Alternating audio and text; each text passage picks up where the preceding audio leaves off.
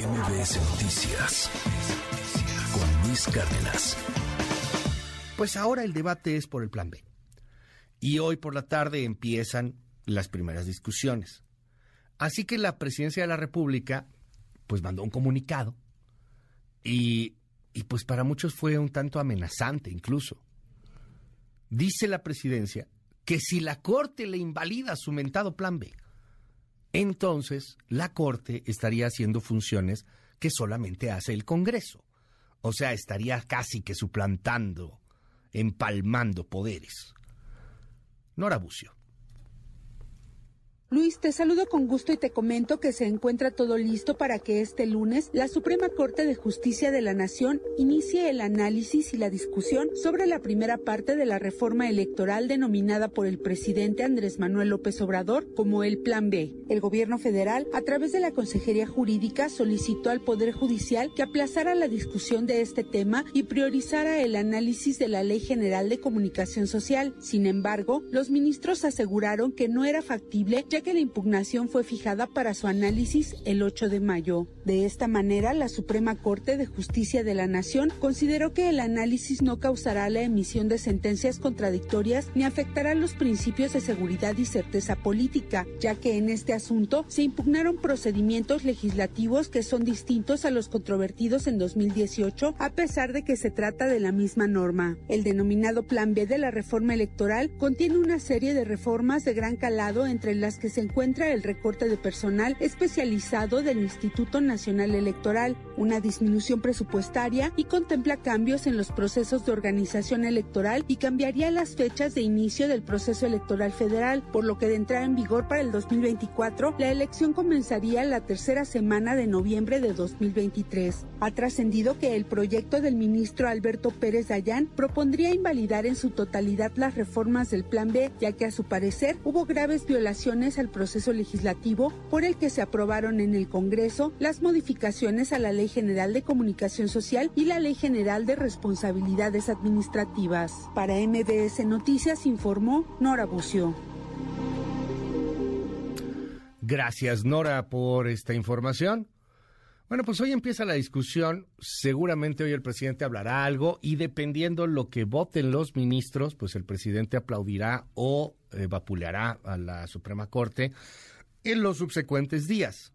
¿Cómo lees esto, querido Ezra Chabot? Te mando un abrazo. Muy buenos días. ¿Qué tal, Luis? Buen día, buen auditorio. Bueno, pues sí, pero parece que la Consejería Jurídica pues eh, confunde el papel que tiene lo que sería pues el, la propia Suprema Corte de Justicia de la Nación y lo que la Constitución le atribuye directamente. Dice la Consejería Jurídica que pues eh, la Corte estaría sustituyendo a un poder como el poder legislativo y que pues además pues a ella no la eligió nadie, no la eligió el voto popular, algo así como pues eh, un intento de convertir al propio poder legislativo en alguien que pudiese eventualmente legislar lo que se le pegara la gana. Y para eso existe una constitución, para que no pueda ser violada ni siquiera por los propios legisladores, para que no puedan emitir leyes que vayan en contra de la Constitución. El artículo 105 de la propia Carta Magna establece los mecanismos para que de acuerdo con lo que pues establece directamente un, eh, grupo o establezca directamente un grupo de legisladores puedan emitir una solicitud de inconstitucionalidad, de cuestionamiento de algún reglamento o ley que vaya en contra de la Constitución y que sea precisamente la Corte la que dictamine si hay una contradicción entre una ley que haya sido aprobada y el texto del texto constitucional. Ese es el punto, Luis. Eh, la discusión se va a dar el día de hoy, sin duda alguna, y bueno, pues estarán ahí a discusión temas como la ley de comunicación social, procedimientos establecidos. Eh, el, gobierno ah, trató de, pues, em, eh, imponerle a la propia corte una especie de, pues, mecanismo para que dictaminara sobre otra ley, la ley de comunicación social previa que, quedó allí eh, pues eh, eh, sin dictaminar desde la administración pasada. Y la respuesta de la corte unánime por cierto con todos absolutamente todos los ministros fue pues es que en este momento una ley una cuestión electoral tiene prioridad no puede patearse un tema electoral cuando está pues eh, influyendo o, influiría de manera inmediata sobre un eh, proceso que está por echarse a andar como ya tú lo mencionabas, cuándo empezaría o no empezaría el proceso electoral próximo y con qué condiciones se haría. Vamos a ver lo que finalmente sucede, si se consiguen los ocho votos o no, pero creo que el eh, punto central aquí es que hay una intencionalidad clara por parte del Ejecutivo de convertir a los poderes que tienen mayorías en elementos que no puedan ser directamente juzgados, es decir, establecer que las minorías no tienen absolutamente ninguna posibilidad ni siquiera de acudir ante el propio Poder Judicial para utilizar la Carta Magna, la Constitución, como mecanismo para defenderse. Y creo que este es el, punto nodal de todo esto, el punto en donde el día de ayer la propia Consejería lo que está diciendo básicamente es que el Poder Judicial no tendría por qué existir, o por lo menos no tendría por qué estar en condiciones de cuestionar, de eh, contener cualquiera de las eh, leyes que el propio legislativo mm, pues eh, dictaminara como válidas. Si mañana deciden que pues eh, hay una ley secundaria que pueda prolongar el periodo presidencial por 12, 15 o 16 años, no habría posibilidad de contenerlo.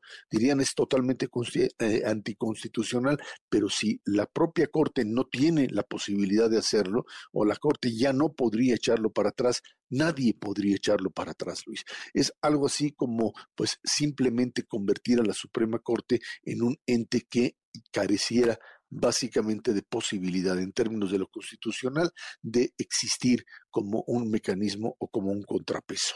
De lo que se trata es finalmente de acabar la Suprema Corte como una estructura de control, de control, de control político, es cierto, pero también de control con respecto a la capacidad que puede tener en términos legales de establecer o de dictaminar sobre distintos elementos. Y eso sí sería pues, algo así como terminar de un plumazo con el Estado de Derecho. Una situación muy grave que, como ya decías, Luis, pues se va a terminar en el momento en que esta tarde, no sé si lo terminen finalmente o voten directamente el día de hoy, pero si se consiguen los eh, ocho votos o no se consiguen, si finalmente se consiguen o, ocho de los ministros voten, pues simplemente esto terminará convirtiendo a la Corte en el enemigo público número uno del gobierno como tal y eh, tendrá más descalificaciones y más presión. Si no lo tienen, lo único que veremos será pues un eh, respaldo, por supuesto, a la propia decisión,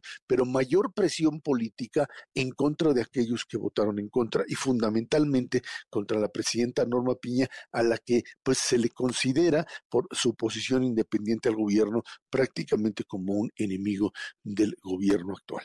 En esas estamos y creo que mm, lo que están haciendo es estirando la liga Luis a un nivel prácticamente pues eh, sin precedentes que puede generar una tensión política mayor. Se trata básicamente de pues tratar de desaparecer a un poder más en la medida en que no se le puede controlar y creo que en ese sentido bueno pues ahí está ahí están las eh, las posibles consecuencias de un ataque a un poder que hasta ahora ha demostrado tener capacidad de una u otra forma para contener los excesos que se dan desde el poder ejecutivo Luis.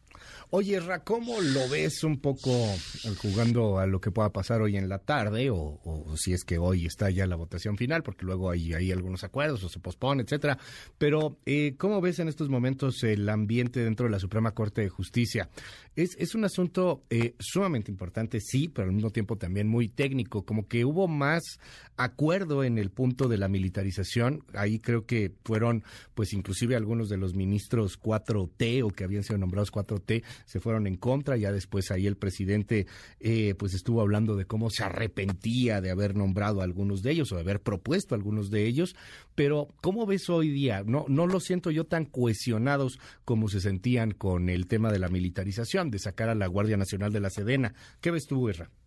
Eh, en ese caso, digamos que el punto era muy claro, era un solo elemento, era eh, subordinación o no subordinación de la Guardia Nacional con respecto a la Secretaría de la Defensa. En este caso estamos hablando de una mm, pues reforma electoral y son muchos elementos ahí presentes, ley de comunicación social, eh, leyes con respecto al procedimientos administrativos y lo que podemos ahí este pues tratar de vislumbrar es eh, que quizá en algunas partes algunos de los ministros estén de acuerdo en la inconstitucionalidad.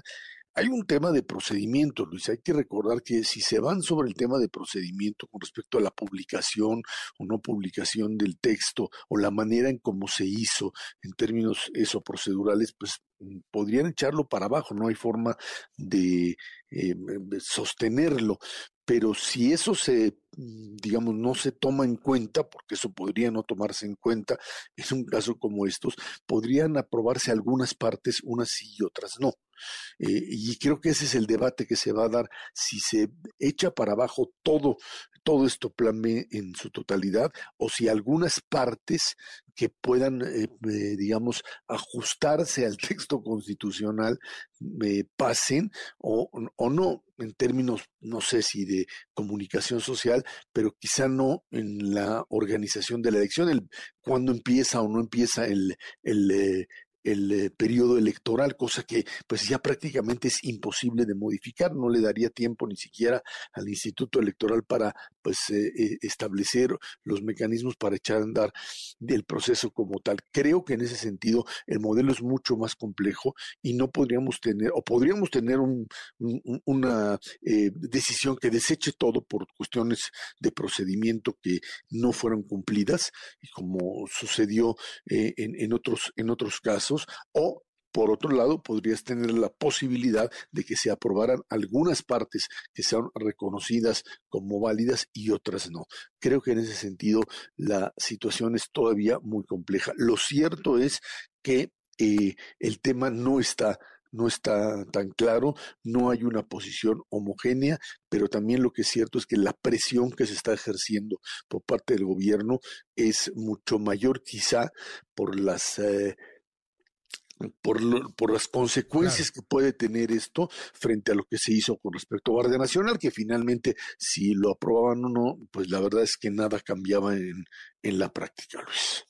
Muchísimas gracias, Erra. Como siempre, te mando un abrazo y te seguimos en arroba Chabota y en tu Twitter. Abrazote, gracias. Gracias a ti, buen día. MBS Noticias con Luis Cárdenas.